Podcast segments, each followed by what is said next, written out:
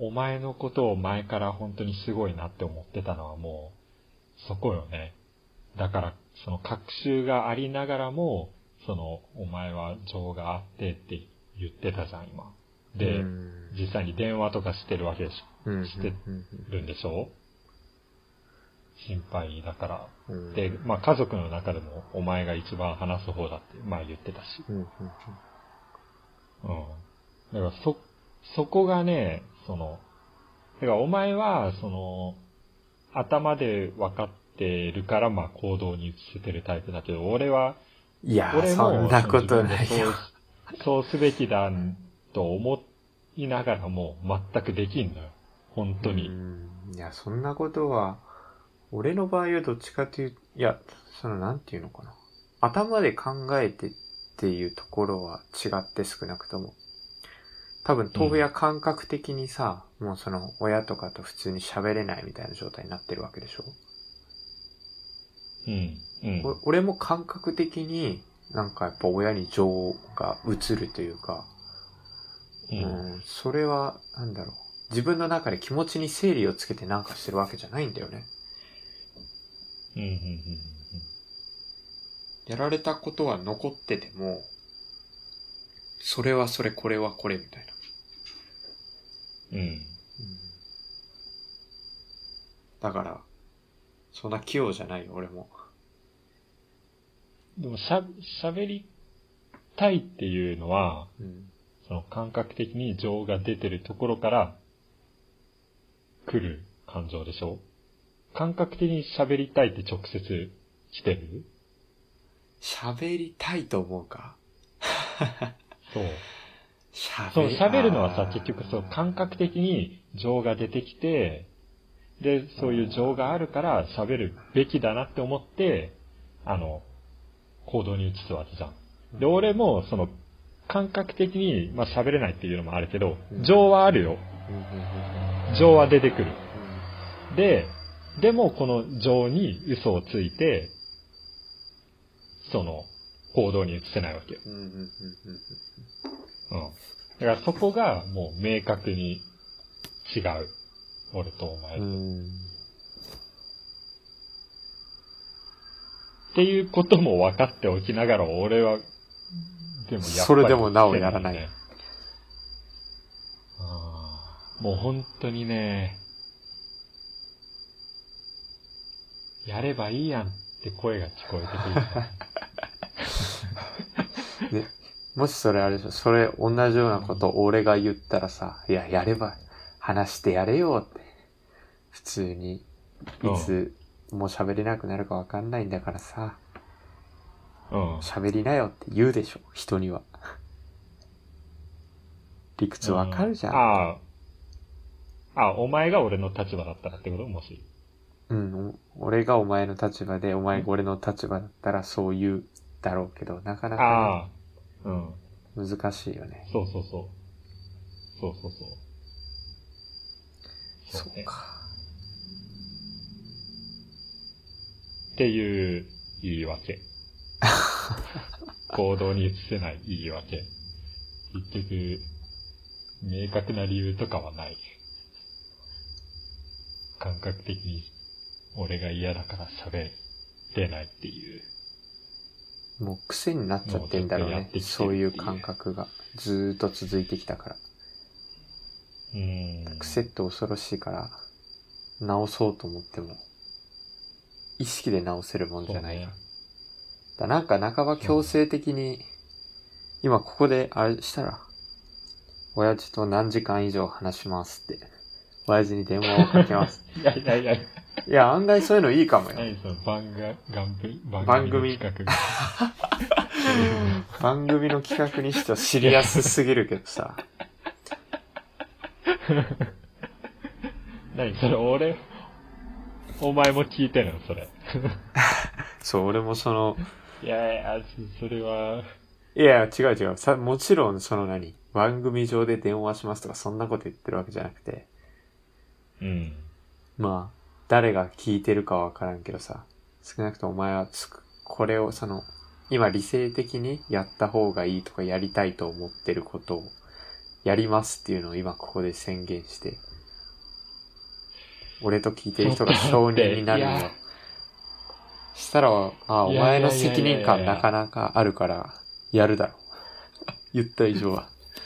いやー、俺、俺ノリはいいけどね、ちょっと、そんな難しいノリ初めてだわ。まだ、無理。まだ今、今の仕事を辞めてっていう方ができる。そのレベル？まだ、まだ南米行く方が楽。マジかよ。うん。いや、それはちょっとできないな いや、本当にごめんなさい。できないですよ。ダメじゃん。いや、だからほ、本当にね、そのお前の、そう、なんでできるんっていう。うーん。でもけ結局その感覚的にっていうことやな。なんかそれを聞いたら俺もできるんじゃないかとか思ったりしたけど。感覚的に、そうね。うん。だからお前ってすごいよね。は？本当に。お前どうしたの？いきなり。なんだ？褒めてくれて。いやいやいやいや、毎回思ってたけど、お前ってなんだろうな。なんか人を本当に好きになれないとか言うけど、うん、めちゃめちゃ情深い人間よね。あー。あー、なん、うーん。どこなんだろうな だってお前、その人間関係においてさ、その友達とかとそんなに、うん、あの、こう距離を取ろうとするとか、今のその彼女とかでも、そんなに、うん、あのこう、近い関係、親密な関係になりにくいとか言ってるけど、うん、もう、むしろ逆よね。えー、いや、じゃないと、だってその感覚的に情が生まれて、だから、あの、電話するとか、話す、その親父と話す、その、過去にいろんなことがあっても、うん、それを、こう、まあ、許す、許してないかもしれないけど、こう、喋ってあげるとか、話を聞いてあげるとか、めちゃめちゃその、最初に出てきた、その感覚的に生まれる情が強くないとできんよ。いやいやそれはでも違う。親の事例は少なくともなんか親だっていう、なんか謎の意識が、特殊な意識が働いてて、いや、俺がそのなんか人間的に情深い人特質を持ってる。いやでも親だからっていうのも丈夫？その、情とかを大切にしてる人じゃないと、それを理由にできなくない？それはね、でも、幼い頃に仕込まれたんだと思うよ。多分無意識の状態で。うん。だから前も言ったように、そんなに。家族すら敵にするけど、それ以前に、もう、ほんと、友人とか、もちろんその仕事仲間とか、その関係ない人とかはもう、ほぼ敵とみなすような父親だったから。うん。で、しかも、なんだろうな。その父方の、おじいちゃんおばあちゃんとか、うん、よく遊びに行ってて、あの、幼い頃。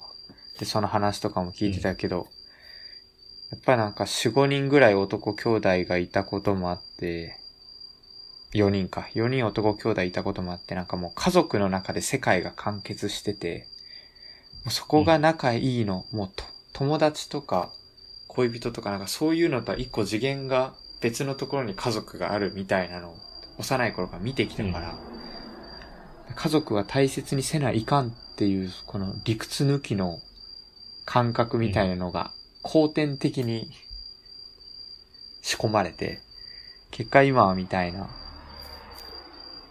やっぱ大切にしないとっていう風になってるんだと思う。だから俺自身が何かっていうもんじゃないよ、きっと。まあ、どこまでが俺自身のものなのかわからんけど、幼い頃に仕込まれたものが俺自身のものっていう解釈もあるし。うん。なんとも言えませんが、まあね。うん。うん。なるほどね。まあまあまあまあまあ、でも、その、理由が何であれ、それで行動できるやつはもう、すげえわ。ありがとうよ。すげえ。ありがとうよ。本当に。ありがとうよ。いや、そこもう、あの、今のとかいじりたいけど、もうガチやからね。あの、もう、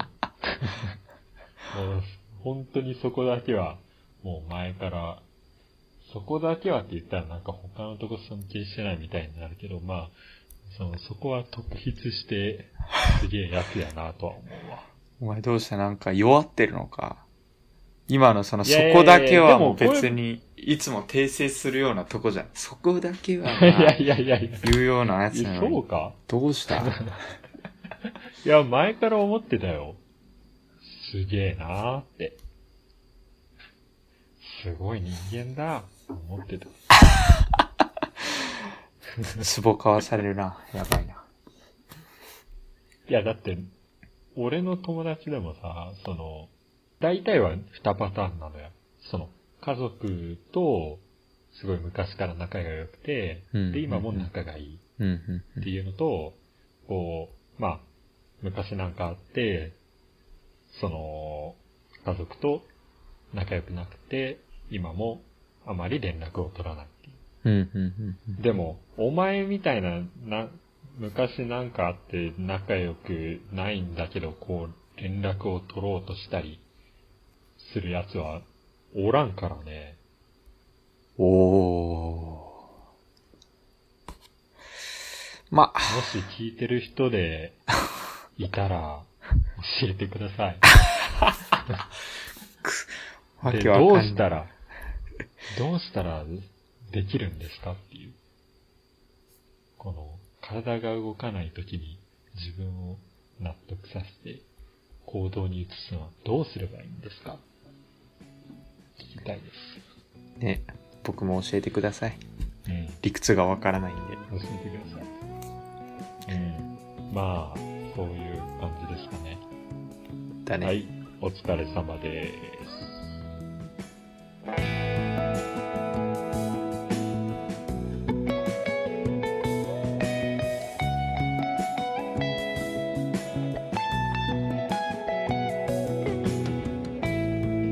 ロスをお聞きの皆さん今回も最後までお聴きくださりありがとうございます。番組ではお便りを募集しています。